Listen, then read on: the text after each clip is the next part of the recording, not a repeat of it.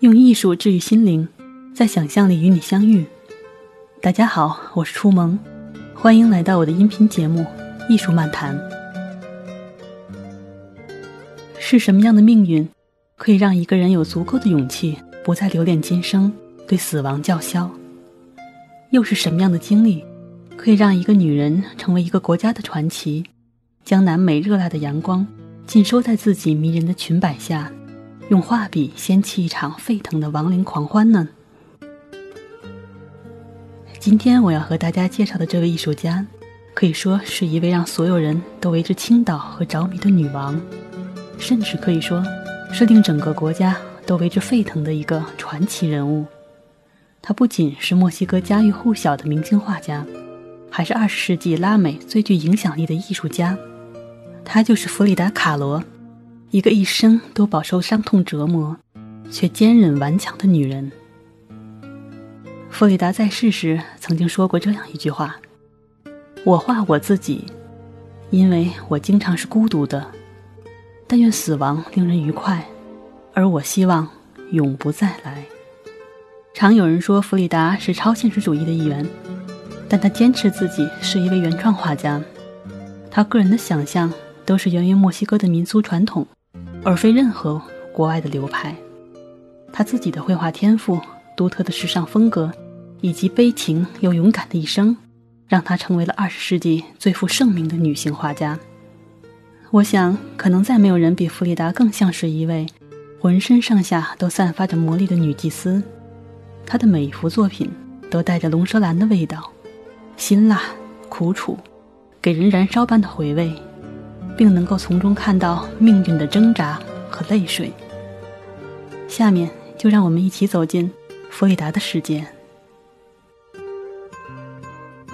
一九零七年，弗里达出生在墨西哥城的一个艺术家庭里，有着匈牙利、德国、西班牙和美国印第安人四种不同的血统，仿佛注定要带给他与众不同却又支离破碎的一生。他不仅从六岁时就落下了残疾。在十八岁那年，还经历了惨重的车祸，从此可以说一生几乎瘫痪在床上，做过三十二次大大小小的手术，每天都在与死神对话。弗里达在一生之中呢，创作了二百多个作品，有三分之二都是自画像。这些绘画创作主要是从墨西哥民间艺术以及小型祭坛画中汲取营养，有着对痛苦的强调和被压抑的情欲。像是一位承受了人间所有罪孽的祭司，遥望着一片空灵的世界，将痛苦的诗歌写在画布上，用惊奇傲慢的心处置着世间的一切。无论是大海和风暴，还是星云或沙漠，都臣服在他倔强的目光和画笔下，幻化出生长在墨西哥大地上那些神秘的生灵和日夜喘息的生命。从来没有人像弗里达一样。庄严地表现出了女性真实的面对现实的勇气。她善于将动物、人物和植物混合在一起进行表现，所以我们会看到肢体里长出树枝、鸟头，一对牵着彼此双手、穿着婚纱和传统服饰的自己，还有滴血的心脏等等等等。她还常常表现被撕裂的身体和切割的人体器官。将毫无生气的场景放置在一个开放的空间里，乍一看呢，会让人觉得很恐怖、孤独，还有压抑。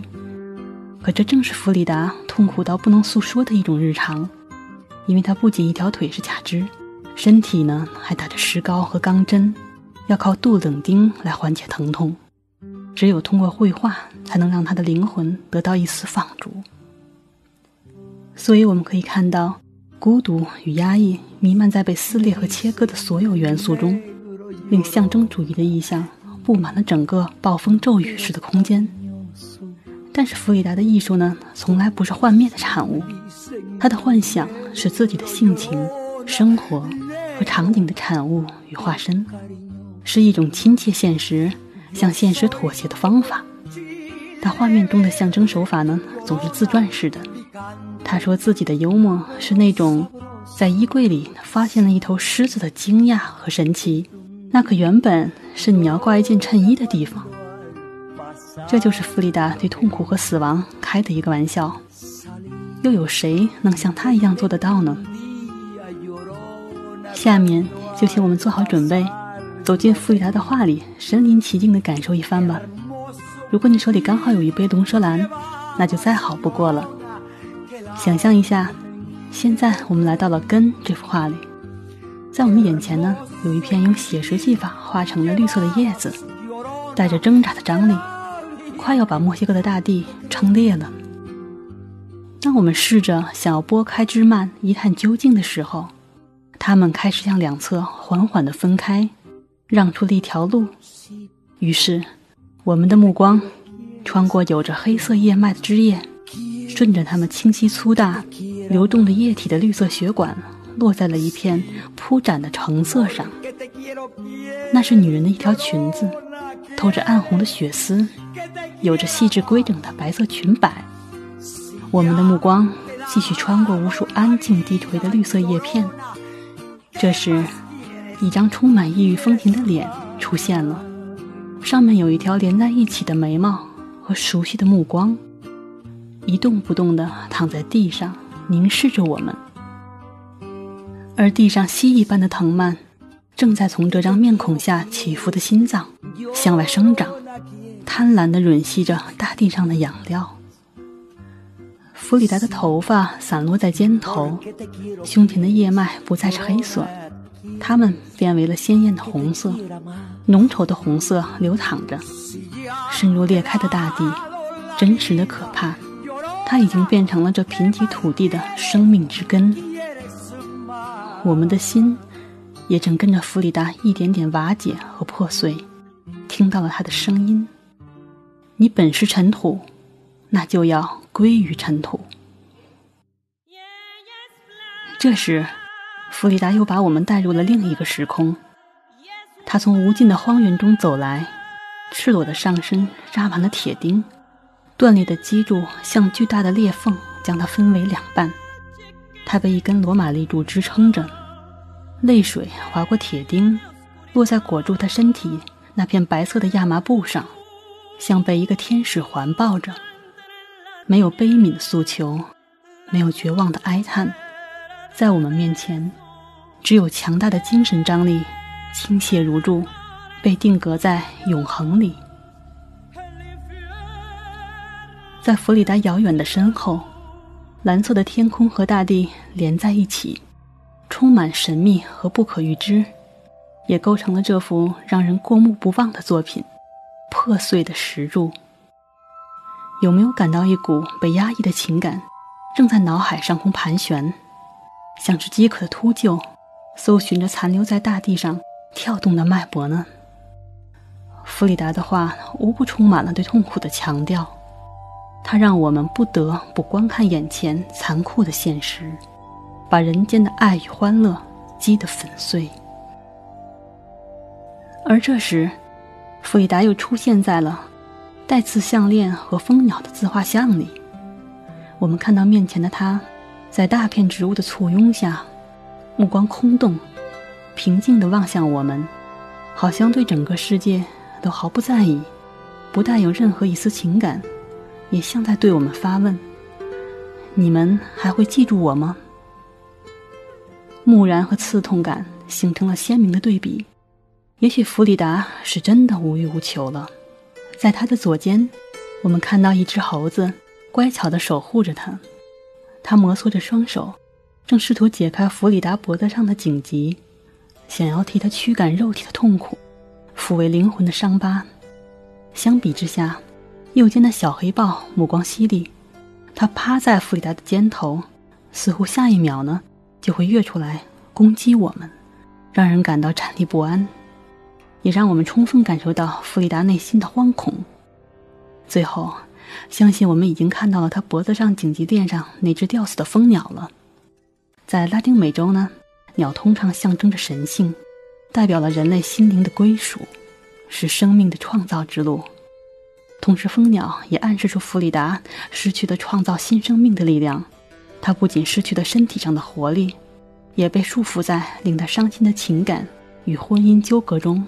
不能自拔。大文豪陀思妥涅夫斯基曾感慨地说道：“我只担心一件事，我怕我配不上自己所受的苦难。所幸的是，弗里达他做到了，他完全超越了他所承受的所有痛苦。是啊，哪怕深受煎熬，奄奄一息，弗里达仍然不忘点亮内心幽暗的那束火。在他看来。”这世上或许只有一种理想的状态，那就是认清生活的真相后，依然爱着生活，爱着自己。弗里达凭借自己流淌的色彩和图形，发掘着思想的本能。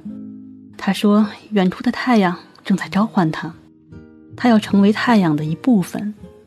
如果没有这种荒诞和疾驰，他还能做些什么呢？”一九五三年，弗里达在墨西哥举办了人生中的第一次展览，也是最后一次。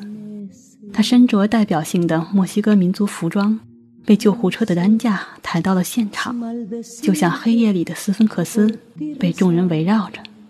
有那么多人爱他，围着他唱歌，就像是一场华丽的告别。大概弗里达已经知道这是自己的落幕了。回到家后。他要求把床抬到可以看见院子的位置，听着雨水的歌唱，和风儿一起嬉戏，看着跳动在树叶上的光影，直到最后一刻。弗里达在临终前写过一篇日记，里边这样记录下了和他的画一样迷人的文字世界。我们来听听看。他来了，我的手，我的红色梦幻。更大、更多的你，玻璃的殉道者，伟大的非理性，柱子和山谷，风之手指，流血的孩子，云母威力。我不知道我的好笑的梦在想什么，墨水、斑点、形式、色彩。我是一只鸟，我是一切，没有更多的慌乱。全部的钟，规则，大地，大树林，最大的温柔，汹涌的海浪，垃圾浴缸和明信片。这段话像无数个明信片铺在我们的面前，每一张都是一个个鲜活的画面，都有弗里达穿着墨西哥服装的身影和他的目光，而在这片美丽的文字背后。却是他心底数之不尽的伤痛。弗里达的人生和他的画一样惊心动魄，又扣人心弦。他用苦难创造出艺术的巅峰，在梦中冒险，为灵魂编织斑斓的外衣，捍卫着自己的尊严。那些伤害过他的人和事没有击垮他，而是成就了一段让墨西哥沸腾的传奇人生。如果终其一生，我们都将面对苦难，不如用尽全力，从命运中获取灵感，做自己的主宰，做自己所爱之事。无论遭遇什么，也许是不公和误解，也许是背叛和离别，但都请给自己一点力量，在逆境中勇敢的微笑，做一个在认清生活的真相后，依然可以大胆去爱着生活的人吧。那么今天就到这里，希望弗里达的命运和墨西哥大地的魔幻，可以像一阵热辣的风吹过你的耳畔。感谢收听，期待下一次在艺术的想象里与你相遇。